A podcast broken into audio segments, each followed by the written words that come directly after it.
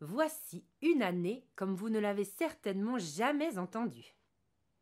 Ce soir-là, toutes les maisons sont éteintes dans la ville. Tout le monde s'est rassemblé sur la grande place pour fêter Nouvel An. La ville a installé une scène. Tout autour, on a fait du feu dans des bidons pour qu'on puisse se réchauffer ou griller quelque chose. Et au milieu, une immense table avec un pique-nique canadien. Tout le monde est le bienvenu, tout le monde peut manger, tout le monde est invité. Et on fait la fête. Et juste avant minuit, comme partout dans le monde, 5, 4, 3, 2, 1, bonne année, bonne année, bonne santé. Tout le monde se prend dans les bras, s'embrasse, on se souhaite le meilleur pour cette nouvelle année. Et quand les cris retombent, les gens voient monter sur scène un homme qu'ils n'ont jamais vu.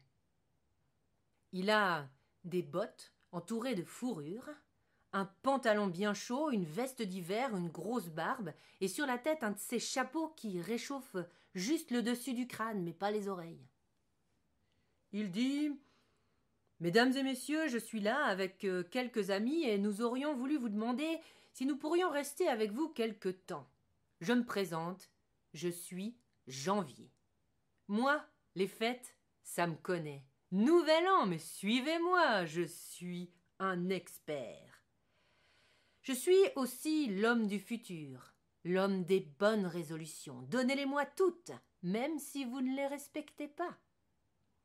Bon, c'est vrai, dans ma valise, j'ai quand même quelques factures.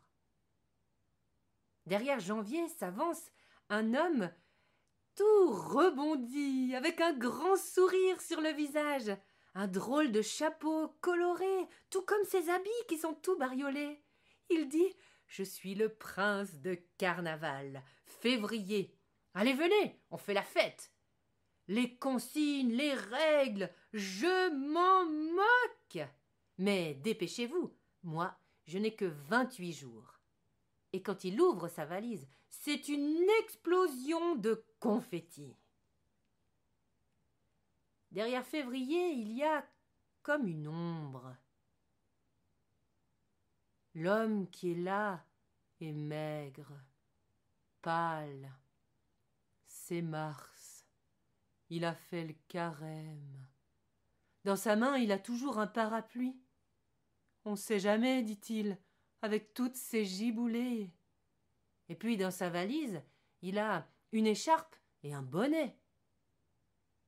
Mais déjà, au milieu de la foule, on entend Bonjour, madame. Bonjour, monsieur. Oh, ces enfants, ce qui sont mignons. Mais vous avez un très beau foulard. Hé Mars, viens ici. Ils vont t'offrir un cocktail. Ah, mais non Poisson d'avril Avril. Elle est toute pleine de l'énergie du printemps, pétillante. Dans sa valise, elle, elle a des habits d'été, mais elle ne les met jamais. En avril, ne te découvre pas d'un fil. Mais déjà, les gens entendent le froissement d'un jupon de tulle, et ils voient entrer sur la scène une femme dans une grande robe verte couleur jeune pousse. Elle dit Je suis mademoiselle May. Mais appelez-moi May, ce sera plus facile. May dégage un envoûtant parfum de muguet, et elle a déjà fait tourner quelques têtes dans l'assemblée. Sa valise à elle est à roulettes, parce qu'elle est très lourde. Dedans, elle a toutes les senteurs du printemps. Mais déjà, derrière, on pousse la donne. Le mois de juin. Elle est sur une chaise longue à roulettes. Elle, elle est faite pour les grasses matinées. Et elle dit Le 21 juin, je vais offrir à manger à tout le monde. C'est le jour le plus long de l'année. Il faut vraiment en profiter. Juin est toujours accompagné de sa sœur Juillet. Juillet, c'est la surfeuse. Elle a des tongs aux pieds, un short, un haut de maillot de bain, des lunettes et un chapeau toujours vissé sur la tête. Dans sa valise, juste un linge de bain. Et quand on lui demande un service, elle dit toujours Oh non, mon Dieu, c'est beaucoup trop pénible quand il fait chaud. Juin et juillet voyagent toujours avec leur mère, Août. Août, c'est la paysanne. Elle a de bonnes joues avec des taches de rousseur dessus, une robe en lin bien solide et à chacun de ses bras un panier avec dedans des pommes, des poires, des confitures, des tartelettes. Elle nourrit tout le monde et n'allez jamais lui dire que vous n'avez plus faim. Derrière elle, les gens voient apparaître l'artiste. Septembre. Dans sa valise, il a toutes les couleurs de l'automne, et il colore, au gré de ses envies, les forêts. Rouge, jaune, orange. Celui qui entre ensuite, c'est le propriétaire, Octobre, l'homme des moissons. Il a avec lui deux chiens de chasse. C'est sa passion. Mais il les utilise aussi pour aller contrôler ses forêts, ses châtaigniers, parce que la brisolée, c'est sacré. Seulement lui, on n'entend pas ce qu'il dit, parce que derrière lui, Atchoum Atchoum C'est novembre.